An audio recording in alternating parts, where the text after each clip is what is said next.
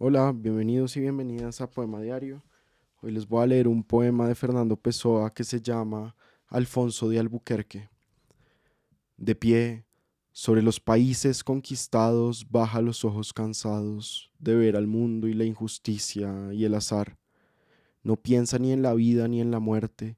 Poderoso, no quiere tanto cuanto puede, que si tanto quisiese, más sumisos mundos pisara que los que fundó a su paso Diole la suerte trece imperios recogidos del polvo, los creó como quien desdeña.